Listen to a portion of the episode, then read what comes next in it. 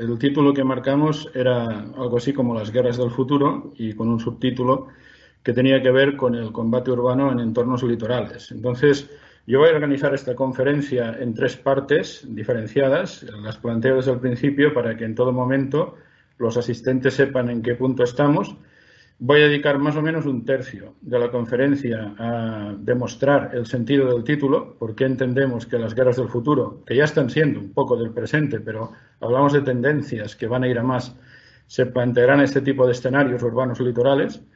En un segundo tercio de la conferencia lo que plantearé son los eh, retos adicionales que eso plantea eh, para los combatientes del futuro, en términos de, precisamente y muy en el sentido del seminario, qué sistemas de armas es más probable que puedan ser empleados o no en este tipo de escenarios. Y luego en el tercer tercio de la conferencia lo que voy a plantear es ya una reflexión que tiene que ver con la aplicación de algunas tecnologías concretas a los escenarios de, guerra o de conflicto urbano, eh, habida cuenta de que tenemos bastantes lecciones aprendidas, algunas desde hace décadas, pero otras ciertamente muy recientes. Haré alusión a todo ello en el tiempo disponible. En cuanto al primer tercio de mi exposición, por qué entiendo, por qué algunos entendemos que un escenario potencial de conflicto altamente probable y sin descartar otros, ¿eh? pero hablamos de cálculo de probabilidades, será combate urbano en entornos litorales, pues lo voy a plantear en torno a cuatro epígrafes concatenados. Eh, cada uno de ellos tiene relación con el anterior y será interesante ver la visión de conjunto cuando termine la exposición. Y además que estos epígrafes tienen mucho que ver con elementos sociodemográficos, ¿eh? pero además habrá una, quinta reflexión en este primer bloque que será de carácter más cualitativo y que tiene que ver con el concepto de, guerra híbrida. Primer argumento, el más sencillo, me gusta empezar por cosas muy sencillas para luego ir eh, complejizando la explicación. Bueno, recordemos que estamos en plena explosión demográfica. Esto es algo que en ocasiones en Occidente olvidamos por la sencilla razón de que en Occidente Estamos en plena regresión demográfica, pero somos la excepción, no somos la norma. Y en ese pedacito de Occidente, tal y como lo definía Huntington, que es Europa Occidental, la situación es todavía más dramática en términos demográficos, pero la población crece en el resto del mundo. Hablamos de 7.000 millones de habitantes, que es una, barrera que ya se ha superado, pero la perspectiva al año 2050, que es dentro de 30, ¿eh? entramos dentro de márgenes de perspectiva razonables en, en sociodemografía, es de 10.000 millones de habitantes en el mundo. Entonces, mi primera reflexión es que esta población está creciendo sobre todo en Asia y en África, y lo más probable es que muchos de los conflictos del futuro se desarrollen en Asia y en África, por razones que igual luego si conviene puedo explicar, pero ahora mm, dilataría demasiado la exposición. Muchos de los que hablamos de estos temas lo tenemos por bastante evidente. Es más probable que se combatan esos escenarios que en las calles de París o que en las calles de Roma o que en las calles de Londres, siempre hablando de cálculo de probabilidades, como he dicho al principio. Segundo epígrafe concatenado respecto del anterior en este primer bloque de mi exposición. Hemos visto, acabamos de ver que la población no crece de manera simétrica en el mundo, pero ahora eh, aporta un añadido. Aunque hablemos de Asia o hablemos de África, y en menor medida de otros continentes, la población no crece simétricamente en estos continentes, sino que la población crece fundamentalmente en zonas urbanas. No estamos hablando solo, que también, ¿eh? de un crecimiento puramente demográfico, sino también de desplazamientos de gente, de corrientes migratorias que abandonan el campo para acudir a la ciudad. Es un fenómeno en sí muy antiguo, pero que está teniendo, por motivos que luego también comentaré, pues una énfasis de carácter muy exponencial en estos últimos años. Eh, para entendernos todos, aquí se ha puesto muy de moda en nuestro país la expresión esta de la España vacía, pero en el fondo eh, yo podría hablar con la misma tranquilidad y sin temor a equivocarme del Marruecos vacío, de la Argelia vacía, por hablar de dos vecinos el Magreb, y podría hablar de la misma manera de la Rusia vacía, imagínense Siberia, por decirlo más evidente, o de la China vacía, y cada vez más de los Estados Unidos vacíos. Es un hecho. Y el vacío significa que vamos perdiendo la poca población que queda en zonas rurales y que esta población, y la que llega de nuevo por crecimiento demográfico, se aboca a zonas urbanas. Esto es muy importante para el conjunto del argumento. ¿Por qué las guerras del futuro se darán, no digo únicamente, pero sí sobre todo en zonas urbanas, por una cuestión sociodemográfica científicamente muy fácil de demostrar en los términos que estoy planteando? Eh, tengan en cuenta que en el año 2008, por vez primera en la historia de la humanidad, se dijo que había más población en el mundo viviendo en las ciudades que en las zonas urbanas Y si alguien me pregunta qué entendemos por ciudad, que sería una pregunta muy inteligente y muy oportuna, yo me baso en baremos de, las divisiones de asuntos económicos y sociales de Naciones Unidas y hablan de 20.000 habitantes o más. ¿eh? Es decir, eh, el criterio se podría discutir, pero en todo caso lo importante es marcar tendencias. La tendencia es indiscutible, ¿eh? aunque el cálculo hiciéramos a más de 10.000 o más de 30.000, por citar alternativas, al final el producto sería muy similar. ¿no? Pero esto es, lo espectacular de esto no es tal, sino que hacia el año 2050, en esa perspectiva de la que estoy hablando todo el rato, hablamos de que el 70% de la población del mundo vivirá en zonas urbanas. Y eso incluye, insisto, algunas megaciudades precisamente en continentes como el asiático o el africano. Algunas de ellas ya están poniéndose de moda porque la tendencia es muy clara. Tercer argumento concatenado en, en relación con este segundo dentro del primer pack argumentativo Fíjense que estoy hablando de asimetrías. La población no crece por igual en todos los continentes, no crece por igual en zonas rurales urbanas, pero es que no crece por igual en todas las zonas urbanas. Crece más en las zonas urbanas litorales. con esto ya estoy redondeando el argumento de manera que el título se empiece a entender perfectamente bien. Las megaciudades estarán en el litoral cada vez más. Ya las hay, no las había hace tantos siglos o tantos años, ya las hay, pero la tendencia irá creciendo. Serán raras las grandes capitales, las megaciudades que estén alejadas de la costa. Al final esto es así porque la costa tiene un efecto llamada sobre la economía brutal. En un mundo en que está globalizado, estamos interconectados, hay un dato paralelo que ayuda a explicarlo. Recuerden, porque algunos ya lo saben, pues que el 80 o el 85% del total de mercancías transportadas cada año se transportan por mar, lo cual significa grandes puertos que pueden recibir buques portacontenedores, la economía crece en el propio sector portuario, estiva, servicios, etcétera, alrededor de los puertos y por tanto la gente va a vivir allí porque hay más oportunidades de carácter laboral.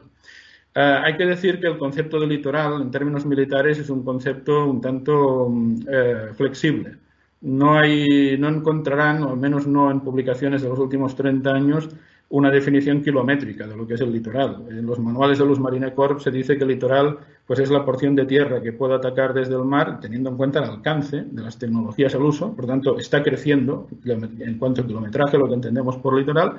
Y lo mismo si proyectamos la mirada desde la costa hacia alta mar. Pues eh, guerra litoral o litoral sería la, la proporción de mar que yo puedo alcanzar con mis armas basadas y eso cambia según las tecnologías. Pero esto, digamos, cierro paréntesis, lo digo para que el comentario sea muy técnico, pero bueno, podemos utilizar para, para, entender, digamos, esta perspectiva que estoy indicando sobre guerras del futuro, podemos utilizar algunos datos sobre kilometraje, aunque no sea lo más usual, insisto, en clave militar. Entonces, ¿qué entendemos por eh, litoral? Pues en cuanto a kilometraje, hay una vieja definición que dice 600 millas a partir de línea de costa, que son unos 1.000 kilómetros, pues el dato es espectacular. Hoy en día, el 90% de la población, hoy en día ya vive a 600 millas o menos a partir de la línea de costa. Y mil kilómetros son más o menos lo que en condiciones normales podría alcanzar pues, la tecnología de nuestros días militar proyectada desde pues, una task force, por ejemplo, que opere en la costa proyectando poder hacia el interior. ¿eh? No entraré en detalles, pero eh, cazabombarderos cargados de bombas pues no tienen mucha más autonomía porque con más autonomía puede llevar muy poquitos proyectiles, etcétera, etcétera, muy poquitos misiles. Pero hay otra definición todavía más espectacular, eh, que es cuánta población vive en las 60 primeras millas o 100 kilómetros a partir de la costa. Pues hoy en día ya estamos hablando de que más o menos el 60%, 60% de la población mundial de las ciudades del mundo están ubicadas en esta distancia. Bien, todo esto es, por lo tanto, para argumentar, luego vendrán argumentos, esto es un poco el aperitivo del resto de la conferencia, situar el tema, ¿no? Pero para argumentar o para justificar el título de la charla y luego iremos viendo las implicaciones de esto. Pero ya anunciaba que hay un cuarto elemento concatenado en relación con los tres anteriores, que es un elemento catalizador, ¿eh? que es el tema de la irrupción de las nuevas tecnologías de la información y de las comunicaciones, que lo que ha hecho es agilizar mucho el tema de las inmigraciones. Hoy en día casi, siempre, cuando, sobre todo cuando escribo sobre el tema, pongo el casi delante, pero casi todo el mundo, es decir, también en países en vías eh, de desarrollo y países pobres, tiene acceso a un celular, tiene acceso a un portátil y tiene acceso a información en tiempo real acerca de lo que las oportunidades que le abre el mercado mundial eh, para que él y sus familias, esa persona y sus familias, vayan a buscarse mejor la vida en esas zonas urbanas. Entonces, este elemento catalizador está incrementando el volumen de migraciones de gente que viene de zonas rurales y no estamos hablando ni siquiera de cambiar de país, ¿eh? muchas veces en su propio país, aunque no solo, no solo en ese escenario, y va a las zonas urbanas y litorales que yo comentaba con anterioridad. Claro, aquí lo que ocurre es un fenómeno sociológico muy interesante, que es que una buena idea, cuando la tiene todo el mundo en el mismo momento, deja de ser una idea buena.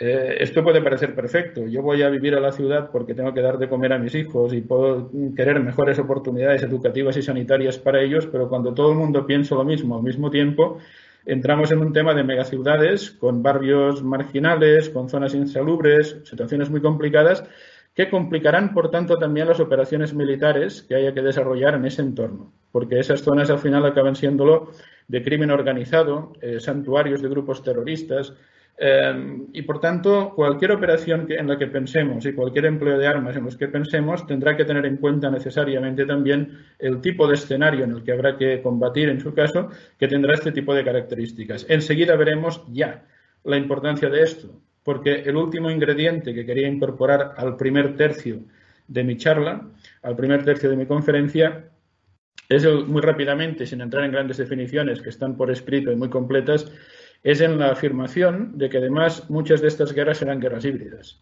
Muchas de estas serán guerras híbridas. Eh, no voy a entrar en qué es una guerra híbrida, esto es otra conferencia y cosas publicadas, yo mismo las tengo, pero para los que no sean más expertos, pues una definición muy rapidita en base a la que tiene Frank Hoffman, quizá el principal experto, son guerras que tienen un componente convencional, si no hablaríamos de otra cosa, guerras de guerrillas y tal, pues hay un componente convencional en las híbridas, pero al final el peso de, las operaciones lo llevan a cabo actores y sistemas de armas que podríamos calificar de irregulares o no convencionales. Crimen organizado, eh, grupos terroristas, muchas veces transnacionales, y ojo también con otras cosas que a veces se nos olvidan, pero en estos escenarios asiáticos y africanos de los que estoy hablando son muy frecuentes. Tribus, clanes, señores de la guerra, warlords si quieren, además de emplear extensamente el espacio ciber y demás, que cada vez es más accesible también a estos actores. Entonces, antes decía, el tipo de ciudades en las que se va a tener que combatir en esos escenarios, por sí, eh, per se, en función de las características que he comentado, ya incluyen barrios marginales, zonas complejas en las que proliferan estos actores. Entonces lo digo porque el gran teórico de las guerras híbridas, que es Frank Hoffman, utiliza un concepto muy interesante para entendernos, que es el de contested zone. bueno, la traducción literal es un participio del inglés, sería zona contestada pero casi me gusta más traducirlo por zona de contestación. La teoría de Frank Hoffman, y esto tiene todo que ver con este seminario, con, esta, con este curso, es que el guerrero híbrido lo que intenta es buscar un lugar en el que combatir en el cual se minimice el éxito de las potencias occidentales a la, hora de emplear las mejores tecnologías, las tecnologías del último momento, ¿no? las más precisas o las más adecuadas. Claro, lo que ha buscado el combatiente híbrido son zonas de contestación, zonas contestadas, antaño las ha buscado pues en los desiertos, las ha buscado porque la logística era muy complicada hace un siglo en los desiertos y era muy difícil de combatir allí. Luego las ha buscado en las selvas, luego las ha buscado en, las montañas o en las zonas abruptas. ¿eh? Entonces recordamos la historia de Lorenz de Arabia en la Primera Guerra Mundial, pero el desierto ya no es el mejor refugio para un guerrero híbrido. Luego lo han sido las selvas, en época posterior han sido más frecuentes, Indochina, eh, Vietnam, Malasia para los británicos, también años 50, principios de los 60 todavía etcétera. Y finalmente todos recordamos los episodios de perseguir a Bin Laden por los montes de Tora Bora, es decir, la frontera afgano-pakistaní, pues, repleta de zonas orográficamente complejas, cuevas, etcétera. Es una forma perfecta de intentar minimizar la ventaja tecnológica que tienen las potencias occidentales y además generar un desgaste tremendo en las potencias occidentales. La idea es que de esta manera la guerra puede durar mucho más y los combatientes híbridos saben que en Occidente cuesta mucho eh, soportar también a nivel social, eh, a nivel político, una guerra de mucha duración y con mucho desgaste. Todo esto porque lo digo. Lo digo porque, de acuerdo con Frank Hoffman, la zona de contestación del futuro es el entorno urbano. Es tan sencillo como esto. La nueva selva es de cemento y es de color gris, ya no es de color verde. ¿Y qué va a buscar el combatiente híbrido en esa selva? Lo mismo que buscaba en las selvas de los años 50, 60 y 70, esconderse y, e intentar que los sistemas de armas tecnológicamente muy avanzados de las potencias occidentales no sean tan eficaces como lo podrían ser en escenarios abiertos. Por tanto, eh, esto también influye en el argumento base de la conferencia de hoy, de que entiendo, insisto, que por cálculo de probabilidad, en ningún momento digo eh, que en el futuro no se vaya a combatir en selvas o en montañas o en zonas orográficamente complejas. Digo que es un tema de cuántas más veces habrá que ir a un sitio que a otro Igual que tampoco digo que las guerras urbanas sean un invento del siglo XXI. Stalingrado es una guerra urbana, aunque es convencional, no híbrida. Pero hubo ya casos en guerras híbridas no urbanas en que hubo combates urbanos importantes. Argel 1957 o también el tema de la batalla de Hue en Vietnam, por ejemplo, en 1968. ¿eh? Es decir, no es una gran novedad, pero yo hablo de tendencias, ¿eh? cosas que van a ir a más con toda seguridad. No voy a entrar ahora en cosas que cuando escribo al respecto sí las aclaro, pero me llevaría demasiado tiempo en relación a qué podría originar un, conflicto de este tipo. Eh, máximo en un entorno, como he dicho, urbano-litoral. ¿eh? Las principales urbes están en el litoral muy pegadas a la costa. Bueno, mm, rapidísimamente desde operaciones de ayuda en catástrofes humanitarias en las que seamos requeridos para ello, pero que no seamos bien recibidos por todos los actores que actúan en ese lugar. Eh, subiendo eh, de tono en el posible enfrentamiento, pues podríamos hablar también de operaciones de apoyo a fuerzas locales de policía o militares que no tienen suficientes recursos. Podríamos hablar de operaciones de peacekeeping o de peace enforcement, por utilizar el viejo lenguaje de Kofi Annan, que sigue siendo bastante útil para describir contextos. Podríamos hablar de operaciones masivas de no combatientes, para los cuales se recorridos y, eh, requeridos y, por tanto, en entornos hostiles por definición. Podríamos hablar de operaciones de este tipo en el contexto de una guerra convencional más amplia, en que se requiere algún tipo de raid, de infiltración o exfiltración de tropas, de toma de un puerto precisamente, o de un aeropuerto, que puede estar también y, cada vez más suele estar muy pegado a la costa. Es decir, la panoplia de, posibles escenarios en los cuales la intervención podría derivar en un conflicto urbano-litoral es tremenda y, exigiría casi, hombre, no diré que una conferencia para cada escenario, pues luego mucho más tiempo, pero para los grandes objetivos de la conferencia de hoy no es estrictamente indispensable entrar en esos detalles. ¿eh? Si luego en, los minutos que tendremos al final para pregunta-respuesta eh, conviene incidir en ello, pues no tendré ningún problema para hacerlo, al contrario, lo haré muy a gusto. Entonces, con esto tendríamos planteado la justificación del título de la conferencia. Ahora ya sabemos por qué es más probable, sin que se nieguen otras opciones, por qué es más probable que los conflictos del futuro se lleven a cabo en este entorno. Entonces, pasaríamos eh, de esta manera a la segunda parte, al segundo tercio de la conferencia planteada. El segundo tercio tenía que ver, es muy interesante, con los constreñimientos que se derivan, eh, constreñimientos me refiero para el empleo de la fuerza, ¿eh? y que por tanto tienen que ver con qué tecnologías voy a poder emplear en cada momento, que se derivan de que los conflictos se llevan a cabo fundamentalmente en el escenario en el que he indicado. De nuevo, aquí no se trata de grandes novedades. Nunca nada es una gran novedad en la historia de la humanidad. Lo siento. Aquí se trata de adaptaciones de criterios y de cuestiones que ya existían, pero la adaptación hay que hacerla para entender esto. Entonces, ¿qué adaptación es? Para mí el maestro de la adaptación es Clausewitz, que es un tipo que escribía hace ahora casi 200 años. Imagínense lo que tiene de nuevo. Y, y Clausewitz ya nos recordaba siempre que cuidado porque las guerras seguramente no se ganan en el campo de batalla. Las guerras se ganan como consecuencia de lo que ocurre en el campo de batalla, como consecuencia de eso, eso sí, seguro. Pero luego se acaban ganando en la retaguardia, se acaban ganando en función de la voluntad política de seguir combatiendo o no hacerlo. Él hablaba de la Trinidad, hablaba de la relación entre la élite política, los soldados que están en el frente y la población. Entonces, este tipo de cosas se han complicado mucho en la última parte del siglo XX a partir de lo que se deducía de teorías como la doctrina, a veces la llamamos así, no es una doctrina en, sí, pero sirve para entendernos de las cero bajas. Entonces, ahora argumentaré, pero mi reflexión es que hay que tener especial tino con esto cuando el combate es urbano, por razones que creo que son fácilmente comprensibles, pero yo las argumentaré por si acaso. Entonces, de nuevo, la doctrina de cero bajas no es algo nuevo. Cuidado, ¿eh? no es algo que tenga mil años ni quinientos. Pero también se plantea en escenarios no estrictamente urbanos. ¿Y en qué consiste? Bueno, en sí consiste, el primer elemento, el que todo el mundo tiene claro, pues consiste en que a nadie le gusta que sus propios soldados vengan del frente, regresen a casa en ataúdes. Ok, eso los que íbamos escribiendo sobre estas cosas unos cuantos años es lo primero que dijimos porque es lo más obvio. Pero la doctrina cero bajas es mucho más que eso.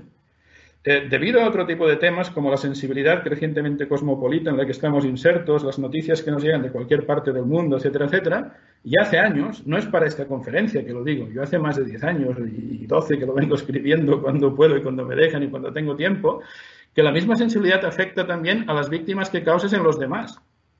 Claro, no es que qué pena que mis soldados, mis, mis hijos lleguen en ataúd, por supuesto, eso no haría falta ni decirlo Claro, el tema es qué pena porque con mis armas estoy matando muchos de los demás, civiles ¿no? y militares. Y la doctrina de la cero baja, rectamente entendida, y también lo tenemos escrito algunos desde hace unos cuantos años, y esto es importante para lo que viene ahora en mi conferencia, también mostraba sensibilidad a una cosa que puede parecer un juego de palabras, pero ahí está el tema, que es las bajas en los edificios emblemáticos ajenos. Es decir, si yo empiezo a destruir mezquitas o iglesias, es que depende de quién ataque quién y dónde pero para entendernos, edificios emblemáticos, eso también duele en esta mentalidad cosmopolita. Bueno, pues la última novedad es que hay autores que, por cierto, son muy poco sospechosos de ser pacifistas o lo que sea. Kilcullen, por ejemplo, ¿no? Uno de los grandes David Kilcullen, expertos militares en guerra de guerrillas, que como todo se ha reciclado hacia temas de guerras híbridas con posterioridad, él está contribuyendo, junto a otros, a poner de moda el concepto de urbicidio. Ostras, urbicidio. Bueno, es la última derivada de la mentalidad que envuelve la doctrina de las cero bajas. Es decir, hay una sensibilidad creciente eh, ojo con que con los sistemas de armas que tenemos a nuestra disposición podamos destruir, ya no hablamos de mezquitas o iglesias, porque eso además está también muy, muy perseguido jurídica o judicialmente, ¿no? Sino simplemente las casas en las que vive la gente del lugar. Ahora voy a poner un ejemplo hipotético para entendernos. ¿eh? Es solo una metáfora, solo una metáfora para hacer un juego mental. Imaginemos que pudiéramos lograr en un escenario determinado evacuar a toda la población civil para que no muera ninguno incluso mm, dar posibilidad a los militares eh, del enemigo, del rival, para que no muera ninguno, pero decimos, por lo que sea, como operación de castigo, suena fatal, además no cuadra con la teoría de la guerra justa, pero quizá para evitar que aquello siga siendo una base el día de mañana, ¿no? cuando vuelvan de maniobras de no sé qué, arrasar con la ciudad, ¿eh? como hicieron los romanos en Cartago. Bien, aunque no muera ningún civil, la respuesta que habría contra eso sería brutal. Y aquí hay otro tema, acabo de citar el tema de la guerra justa. Yo cuando planteo argumentos sobre estas cosas, yo sí tengo en cuenta parámetros de guerra justa. Yo he escrito un libro sobre teoría de la guerra justa, tampoco es lo más usual ni algo que se haga cada día. Pero yo entiendo que puede haber políticos y demás que no lo tengan en cuenta, pero lo que siempre tienen en cuenta los políticos, que son los que toman las decisiones al final también de cuando ir a la guerra, hay que ir a la guerra, por ejemplo, y en casos críticos, de, en sistemas de armas críticos, de cuándo hay que emplearlas o no, claro, al político seguro que le interesa siempre cuándo va a perder las elecciones. Claro, lo que estoy diciendo con este argumento es que según qué sistemas de armas se emplean, va a perder las elecciones seguro aunque gane la guerra. Claro, entonces el entorno urbano complica todo esto. ¿Por qué? Por la densidad de población que hay ahí metida. Entonces la posibilidad de urbicidio es mucho más evidente. De hecho, es conceptualmente imposible un urbicidio en la selva, aunque podríamos buscar algún paralelismo, pero sería más forzado. Y entonces lo que se está viendo a partir de estos conceptos es que sistemas de armas muy contundentes en cuanto a su efecto, con mucha capacidad destructiva, van a ser muy difíciles de emplear por cuestiones políticas.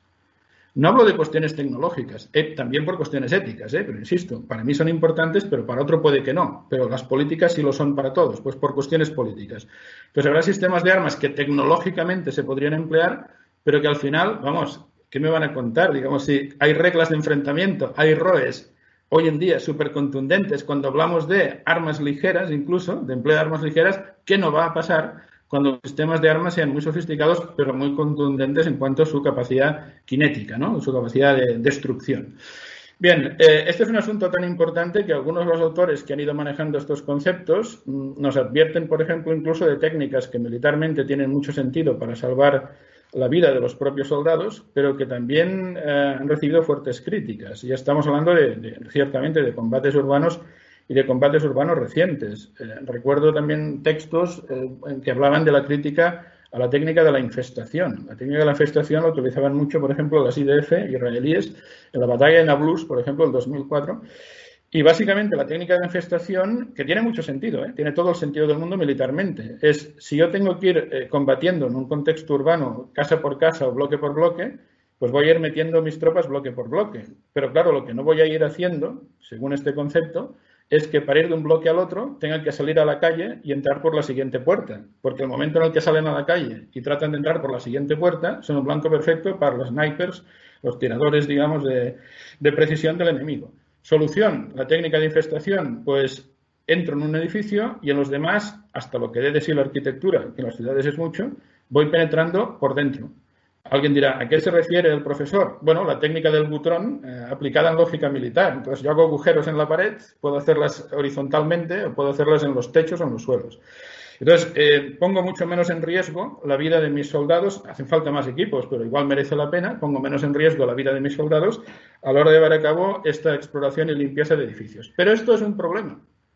Es un problema por la lógica que estamos diciendo de la Trinidad, de la sensibilidad y demás, porque es una situación especialmente odiosa para los civiles que viven en la zona. Bueno, alguien me dirá, en la guerra, ¿va qué es? Siempre hay bajas y demás, y yo diré, ¿qué me vas a contar? ¿no?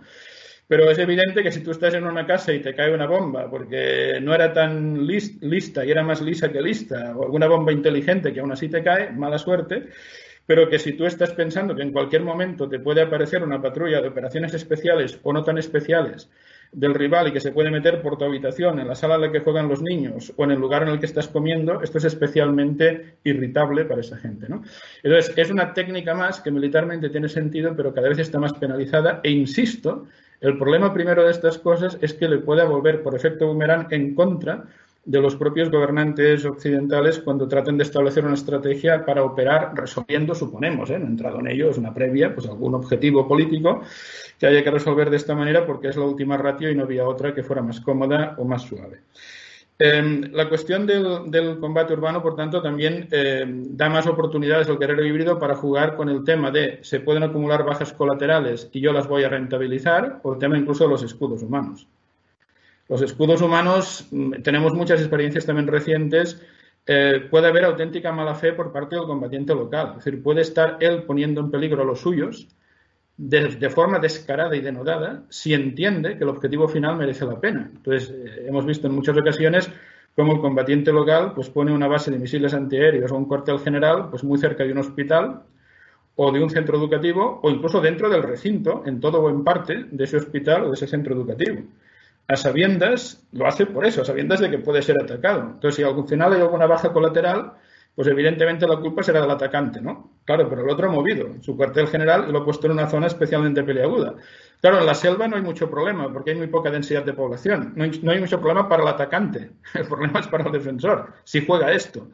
Pero en una zona, en un contexto de combate urbano, lo tiene fácil.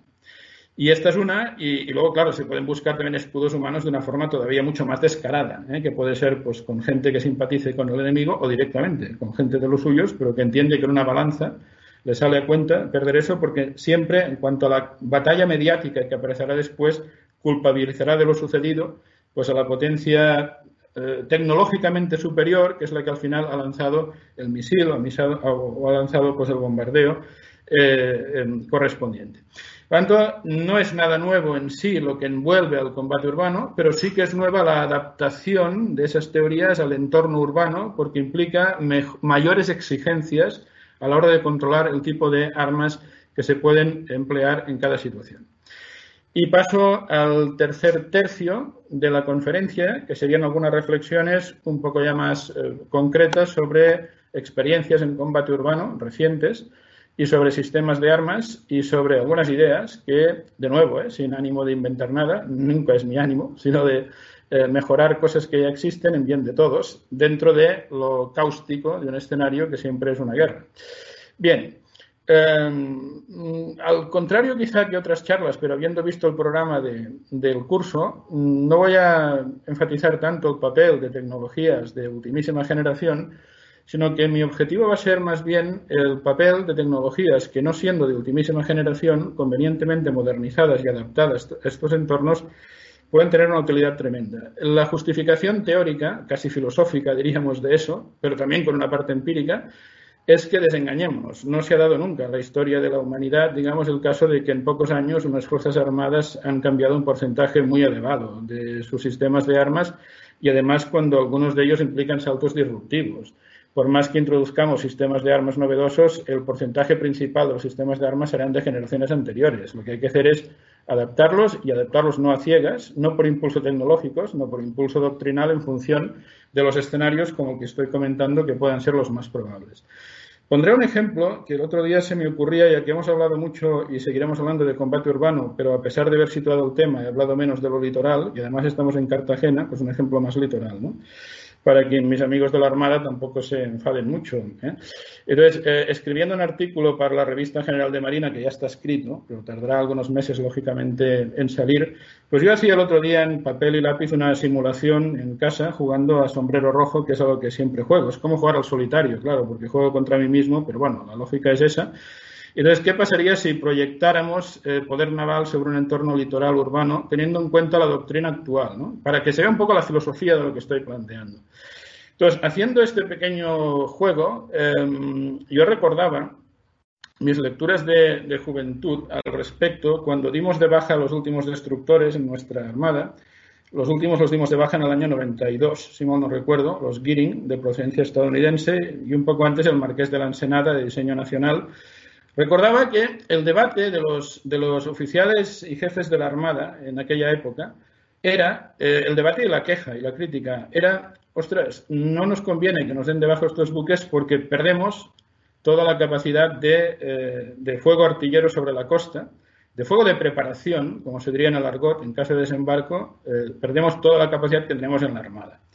Es verdad que el calibre de 127, 5 pulgadas, es el que se considera en círculos expertos el de menor mm, calibre posible para hacer eh, fuego de artillería sobre costa, en caso de apoyar desembarcos, eso es cierto. Es cierto que perdimos muchas cañas en poco tiempo, seis cañones el Marqués de la Ensenada, el de 43 y cuatro cada Guirín, es mucho en poco tiempo, pero mi reflexión es que solo han pasado 28 años y que esa reflexión ya está obsoleta pero no necesariamente la necesidad de proyectar el poder eh, naval sobre tierra, eso no está obsoleto. ¿Por qué está obsoleta? Porque desde muy poco después de que apareciera ese debate en nuestra Armada, a finales de los 90, muy poco después, la doctrina oficial de los Marine Corps es que se acabó esto de establecer cabezas de playa en un punto que puede estar ubicado a varios cientos de kilómetros del objetivo principal, se acabó. Y claro, este fuego de saturación se llevaba a cabo fundamentalmente sobre cabezas de playa, una de cuyas características precisamente es que no es un entorno urbano y no hay una gran densidad de población. Entonces yo iba ahí a destruir casamatas, de nidos de ametralladoras, etcétera, y a intentar que los enemigos que están al otro lado de la playa pues estén con la cabeza agacha y sin poder reaccionar cuando mis lanchones estén llegando a la playa. Bla, bla, bla. Esto es teoría básica de desembarcos anfibios. Pero esto es lo que ha cambiado. Lo que plantea los Marine Corps es que estamos hablando de operaciones STOM, es decir, del buque al objetivo, maniobra del buque al objetivo sin cabeza de playa, aprovechando las capacidades OTH, más allá del horizonte, de los buques anfibios, con lo cual asaltaremos directamente a la ciudad, casi nada.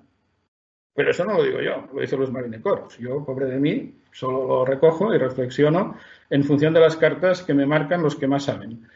Nada, el caso es que haciendo la simulación pensaba, bueno, pero a ver, eh, algo habrá que hacer para neutralizar en la ciudad, pues los cuarteles generales del enemigo, algunas bases de misiles, algunas baterías que puedan tener dentro o en las afueras, también sistemas antiaéreos. ¿eh? Esto es una operación conjunta de cajón. Sin superioridad aérea, decía, sin superioridad aérea nada hay que hacer. Eso va de suyo. Pero no es tan complicado los escenarios que he comentado tener esa superioridad, ¿no? Entonces, nada, con la última versión del Harpoon, no es la última, pero de las últimas que aún no tenemos y que hay que comprar, pero ya, la versión Lima del RGM 84, tenemos alcance aumentado, una dirección mejorada, además de la, de la, de la guía inercial clásica, dirección GPS. Entonces, eso puede permitirme, ya sé que un harpón es mucho más caro que la munición de artillería, pero con muy pocos harpoon puedo conseguir un efecto similar al que conseguía con el fuego de saturación de 30 o, de 70 años atrás, ¿no? En el modelo Normandía, que es obsoleto, en el que nadie piensa. Entonces, es un ejemplo. ¿Por qué es un ejemplo? Porque el Harpoon, ¿cuántos años lleva en servicio? Caray, no me lo he mirado para la charla, pero unos 50, unos 45 años lleva en servicio. Claro, con versiones absolutamente mejoradas. Este Harpoon, la última versión, podría rozar los 300 kilómetros de alcance.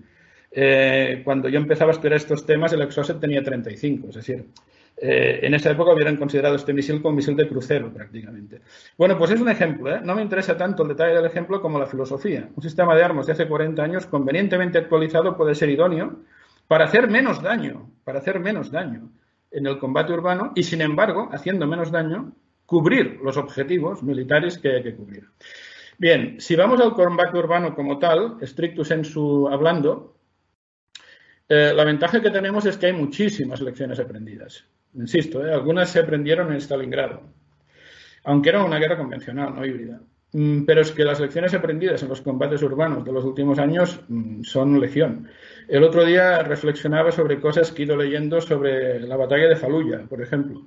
Y yo creo que hay como dos docenas de libros escritos. Y seguro que me dejo alguno. Eh, escritos por toda suerte de mandos, desde sargentos ¿eh? hasta generales, desde gente que mandaba un pelotón hasta gente que planificaba operaciones en la retaguardia, pero que todos han tenido conciencia de lo que sucedía allí y, cada conciencia no es mejor ni peor que la otra, lo bueno es la combinación de ellas y por tanto tenemos lecciones aprendidas.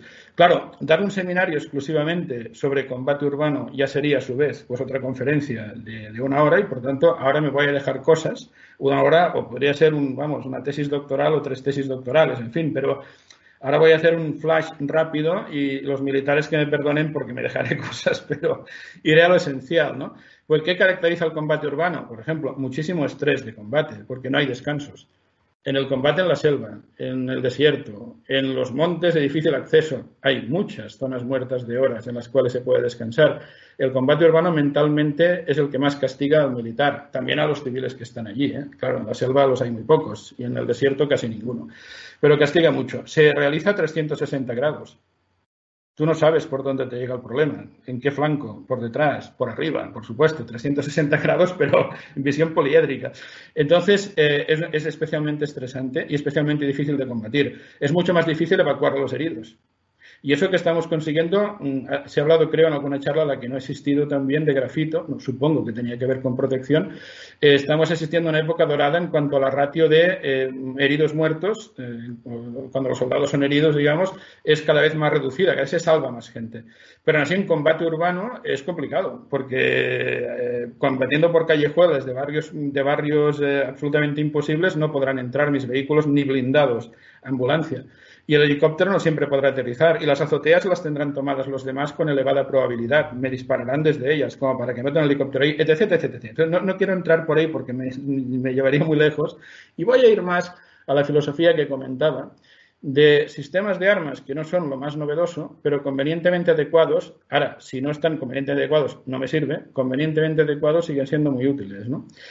Entonces, lecciones aprendidas. Bueno, yo creo que hemos aprendido que la coraza ha ganado la batalla contra los que pensaban que sin coraza también se iba bien por el mundo. ¿no?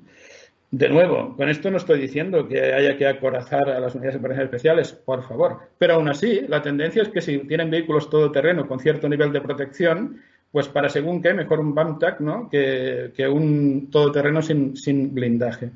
Entonces, la coraza ha ganado la batalla. Pero la coraza no es suficiente. El combate urbano hace que los carros de combate más blindados sean vulnerables. Los rusos lo padecieron en Grozny, los estadounidenses lo padecieron en Irak. Hay casos de M1 Abrams eh, reventados por un RPG. ¿Por qué? Porque se lanzaba desde una azotea, se lanzaba desde arriba y la parte menos blindada de un carro de combate es el techo. Y el RPG, yo digo siempre, entró por la escotilla y alguna vez alguno, la primera vez que lo dije, me decía, porque estaría abierta. No, no, estaba cerrada la escotilla del carro de combate pero lo, neutralizó el carro de combate. Entonces el blindaje no lo es todo. ¿Podríamos conseguir un carro de combate de 300 toneladas que lo supere todo? Sí. Eh, ¿A nivel de ingeniería es posible? Sí. ¿Tiene sentido militarmente? Ninguno. Ninguno. Eh, ¿Qué motor necesitaría? Si un Leopard tiene uno de 1.500 caballos para mover 70, pues un mastodonte de esos necesitaría, como digo yo, ya que estoy en Cartagena, un motor de estos de Navantia, de, las, de los BAM, ¿no? de, de 5.000 caballos de potencia. ¿Y, qué, gastaría eso? Porque un BAM gasta, ya, pero tienes cuatro, de hecho seis ahora, afortunadamente, ya, pero, pero carros de combate en un batallón hay 50, o sea, no, imposible, logísticamente imposible. Entonces, ¿qué hay que hacer? El blindaje sirve, los carros de combate sirven, pero no puedo inventar, puedo sí, pero no es operativo. Bueno, yo no entro en el debate que algún militar está pensando, pero ya lo doy por hecho, ¿eh? no explico cosas obvias, o intento no explicar las más obvias. Muchos carros de combate, dificultad para, para aerotransportar, dificultad para el traslado a nivel estratégico, etcétera, etcétera. Es, obvio, ¿eh? esto es obvio, ya os llama por ello. Pero entonces, ¿cuál es la solución? A ver, si la solución ya está inventada si al final es adaptar cosas que ya tenemos o que podemos tener, igual no los tiene nuestro ejército, pero debería. Protección activa, sistemas de protección activa. Sí, al final es un remedio, mm, tampoco es la panacea, me dirán los más expertos. No, pero da muchas garantías, además de la protección pasiva que te ofrece el blindaje. Pero no solo para carros de combate, ni principalmente, si ese es el error. Si al final la tasa de supervivencia de los carros de combate en, en combate urbano es muy elevada. Lo que habrá que proteger son los VCI, donde hay más tropas. Tiene todo el sentido del mundo. Son cada vez más caros. Hoy un VCI cuesta lo mismo que un carro de combate hace 20 años. En cifras absolutas. Ya sé que luego hay que hacer la comparación teniendo en cuenta el lapso de tiempo, ¿no? Eh, porque también ha subido mucho el blindaje de los VCI. En mi época, pues un M113, un BMR 600, la horquilla era 10-15 toneladas, los VCI de hoy son horquilla 20-30 toneladas, ¿no? Y al final eso encarece el producto. Pero me refiero que, incluso en términos econométricos, si no queremos ir a los humanos, que para mí son los más importantes, pero en clave econométrica, tiene todo el sentido del mundo pagar una póliza de seguros llamado sistema de protección activa, teniendo en cuenta lo que cuesta el sistema, lo que cuesta el VCI, lo que cuesta el carro de combate, salvas vidas y trabajas mucho mejor sobre el terreno. Pero, por ejemplo, hay otro sistema magnífico para no tener que estar tirando constantemente de la técnica de la infestación que comentaba hace un momento y que es muy peliaguda políticamente y para no exponer a tus tropas, como se hacía antes en combate urbano. Hay cosas como los microdrones, minidrones, el PT-100 que tenemos en servicio en nuestras unidades de operaciones especiales de tierra, mar y aire. Sí, pero es que la idea es que no siempre van a ir los cuatro, bueno, 850, vamos, cuatro que están en las unidades de operaciones especiales a todas partes. Habrá que meter PD-100 en los batallones de infantería, de marina y de tierra, como decía un viejo amigo mío, de infantería de tierra también, porque van a llevar el peso de muchas de estas operaciones. Es caro el PD100, no te creas. Tampoco pido un PD100 por binomio, pero quizá algunos por compañía que repartirán de acuerdo con las circunstancias. ¿Por qué el PD100 es un arma tan interesante? Porque evita que yo tenga que enviar constantemente a mis, permitidme la jerga castiza de cuando hacía la mili, ¿no? A mis fusileros exploradores, digamos, por delante exponiendo sus vidas, ya que además no puedo utilizar eh, la técnica de la infestación siempre que lo desee entonces, con el alcance que tienen, permite que yo esté a salvo mientras ellos, los PD100, me hacen la primera inspección del edificio, si hay un sniper, si hay más de uno, dónde están los civiles en el edificio, cuál es la ruta eh, de más probable infiltración segura para mis propias tropas y finalmente hay que meterse dentro para limpiar el edificio, etcétera, etcétera, etcétera. ¿no? Por tanto, al final no hablamos de cosas tan complicadas muchas veces, pero sí que hablamos de que esto no se puede quedar en pura teoría. O tengo estas herramientas o no tengo nada que hacer ni que decir en un combate urbano. El problema es que cuando haya que ir de verdad, porque no hay más remedio y hay algo políticamente muy importante en juego para salvar vidas, al final el objetivo principal es ese. Eh, otras lecciones aprendidas en combate urbano, muchas, ¿no? Pero, por ejemplo, los ingenieros son fundamentales, los zapadores son fundamentales en los conflictos del futuro. Las retroexcavadoras pueden ser fundamentales en los conflictos del futuro, pero es que en combate urbano es más lógico que nunca. Porque al final es un tema de voy a tener que mover y además por la vía rápida y cosas de mucho peso, pues escombros y demás. Reducir una ciudad de escombros es lo peor que le puede pasar al combatiente que ataca. Y esto ya se aprendió en Stalingrado. Es el refugio perfecto para los snipers, para los francotiradores, también para los nidos de ametralladoras, para los comandos enemigos. Entonces tendré que tener capacidad para sobre el terreno mover. ¿Eh? mover para eh, generar brechas para que los míos se infiltren o para generar obstáculos para que los demás tengan problemas para contraatacar, etcétera, etcétera. Pero hay que blindar a los vehículos de zapadores. Ostras, ¿y de dónde vamos a sacar tanto dinero? pero será porque nos faltan barcazas de carros de combate que hemos dado de bajas y no, sabemos qué hacer con esas barcazas. el resumen de lo anterior para enlazar era que la filosofía es que se pueden conseguir muchas cosas con sistemas de armas que ya están operativos, pero eso sí, hay que modernizarlos y adaptarlos. Al final hablamos de sistemas de armas, una combinación de cosas que me permita incrementar la protección de mis, de mis tropas al mismo tiempo que minimizo los daños que yo puedo causar en el lugar en el que estoy interviniendo. Y la última reflexión que quería plantear, también como algo así, pues, novedoso para hacer pensar a la gente, es que hay sistemas de armas que se pusieron muy de moda hace 15 años, que luego entraron en una época muy de crítica y han sido muy denostadas, que ahora diré cuáles son, por supuesto, que seguramente hay que mejorar mucho en relación con los primeros prototipos que se emplearon, pero que podrían dar juego precisamente en guerras híbridas, algunas de las cuales serán escaladas a partir de zonas grises. Y estoy pensando en los sistemas de armas no letales que luego los expertos dijeron que era mejor decir armas menos letales, ¿eh? porque todas incluyen un posible riesgo de letalidad.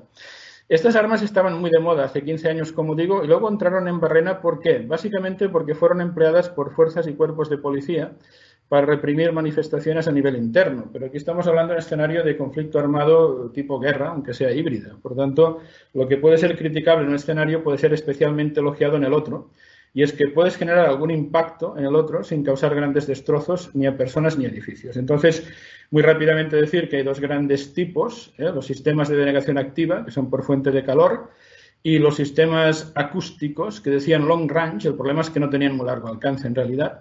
Y insisto, nunca diré que sean sistemas de armas que vayan a resolver nada. O sea, no lo planteo como la panacea ni en sustitución de nada, sino un complemento para el perfil más bajo de los conflictos que he comentado ah, en una parte de la charla que podríamos tener que enfrentar y que, insisto, en ocasiones tiene que ver con que nos presentaremos en alguna zona del mundo a contribuir a paliar un problema derivado de una catástrofe humanitaria. Y, sin embargo, podemos ser muy mal recibidos por parte de la población local. Entonces, es muy interesante tener capacidad para graduar la implementación de la fuerza que se lleva a cabo y saber en cada momento cuál es el nivel adecuado porque recuerdo también un mensaje que he trasladado antes. ¿eh? Las guerras al final se ganan o pierden en función de lo que ocurre en el campo de la batalla. Pero si somos conscientes de la importancia de la reflexión clausewitziana, que son fenómenos políticos, Es muy importante también evitar que una guerra se pueda estar ganando en el campo de batalla, pero perderla en la retaguardia, incluyendo nuestra propia retaguardia, que es lo peor que le podría pasar, digamos, al político de turno que tiene responsabilidades de gobierno. Bueno, seguramente me he dejado cosas en el tintero, pero estoy mirando el reloj constantemente y mi compromiso era dejar algunos minutejos por si había alguna pregunta. Entonces creo que podemos dejar la charla en este punto y dejar estos cinco minutos o lo que quede para alguna cuestión. Gracias por vuestra atención y a vuestra disposición. En los nuevos escenarios que ha descrito, ¿cómo valora la gestión de la propaganda y el control de la información, imágenes, audios, etcétera, como armas? Muchas gracias. Sí, gracias y gracias por la pregunta. Mm, ante todo, eh, decir que el control de la propaganda es fundamental, nos ocurre como con la teoría de las bajas, sea cual sea el escenario. Es fundamental, sea cual sea. Es igualmente importante pues, si el entorno en el que se combate una guerra híbrida fuera la selva o fuera el desierto. Ahora bien, igual que ocurre, es el mismo escenario con el tema de las posibles bajas civiles, el tema de las bajas, el, entorno urbano tiene un efecto multiplicador sobre ello. ¿Por qué? Porque estos juegos de propaganda y narrativa a lo que juegan en el fondo y en primera instancia es a la movilización de civiles, que pueden entorpecer las operaciones militares, que pueden contribuir a que uno de los bandos salga mejor librado y en la zona urbana tenemos una gran concentración de civiles, antes una gran concentración de medios de, comunicación, de, de, medios de información, etcétera, con lo cual la propaganda en cuestión entrará de una manera absolutamente rápida, en tiempo real prácticamente, eh, para movilizar a toda esa gente y, por lo, y además incluso podríamos añadir el tema político. ¿no? La sensibilidad generada es mucho más elevada, pero por un motivo de objetivable de la cantidad de gente perjudicada cada vez que ocurre algo cuando el entorno es urbano en comparación con otros entornos. Tanto, ¿cómo lo valoro? Pues de la máxima relevancia. Y aquí tenemos el tema de, también de todo el espacio ciber, que tiene mucha relación con ello, de la máxima relevancia. En la misma línea clausevichiana de que las guerras son fenómenos políticos y que se ganan o se pierden como consecuencia de lo que ocurre en el campo de batalla, pero fundamentalmente en la retaguardia de la cual forman parte las ciudades. Máxima relevancia, pero no es un fenómeno exclusivo, como ocurría con otras cosas que he explicado, no es exclusivo de los entornos urbanos. Simplemente hay que adaptar eso a los entornos urbanos. Está muy bien traído el tema de guerra híbrida, zona gris, eh, eh, porque, porque sí es cierto que la tecnología incluyendo carros de combate, llega un momento como en, el, como en el combate en zona urbanizada se combate a cuatro niveles y uno muy importante es el subsuelo, con lo cual las armas quedan muy limitadas.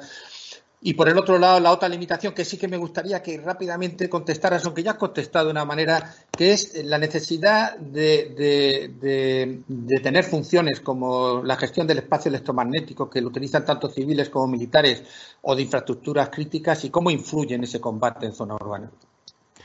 Bueno, al final lo es todo, porque es verdad, las cuatro dimensiones, tienes toda la razón. Eh, la experiencia, eh, lecciones aprendidas, implica que se combate en cloacas y alcantarillas, por tanto también te pueden salir por debajo. Y al final, eh, al final lo es todo, porque es fundamental intentar cegar al otro para que la capacidad de reacción que tenga sea la mínima posible y a su vez mantener activas nuestras capacidades al respecto. Es verdad que en muchas ocasiones, por el tipo de países en los que habrá que combatir, eh, no serán tampoco niveles tecnológicos los que hay que enfrentar eh, de primerísimo nivel, pero con lo que tengan pueden hacer mucho daño. Por tanto, yo mi reflexión es que mientras había un tópico hasta ahora, tópico con base real, y lo he comentado, de la superioridad aérea, mm, en muchos de estos escenarios damos por sentado que eso lo tendremos. En muchas de estas zonas de conflicto, en África, en Asia, cuando digo Asia, evidentemente no estoy pensando en China, en la Tercera Guerra Mundial, escenarios mucho más limitados. Pues de la misma manera que le damos tanta importancia a la cuestión de la superioridad aérea, hay que meter en el mismo paquete a la superioridad en el entorno electromagnético, porque sin ello es muy difícil salir con bien de este tipo de, retos que tenemos planteados en el futuro. De nuevo, no es una novedad absoluta, pero hay que ver cómo lo adaptamos al entorno en cuestión del que estamos hablando, por supuesto.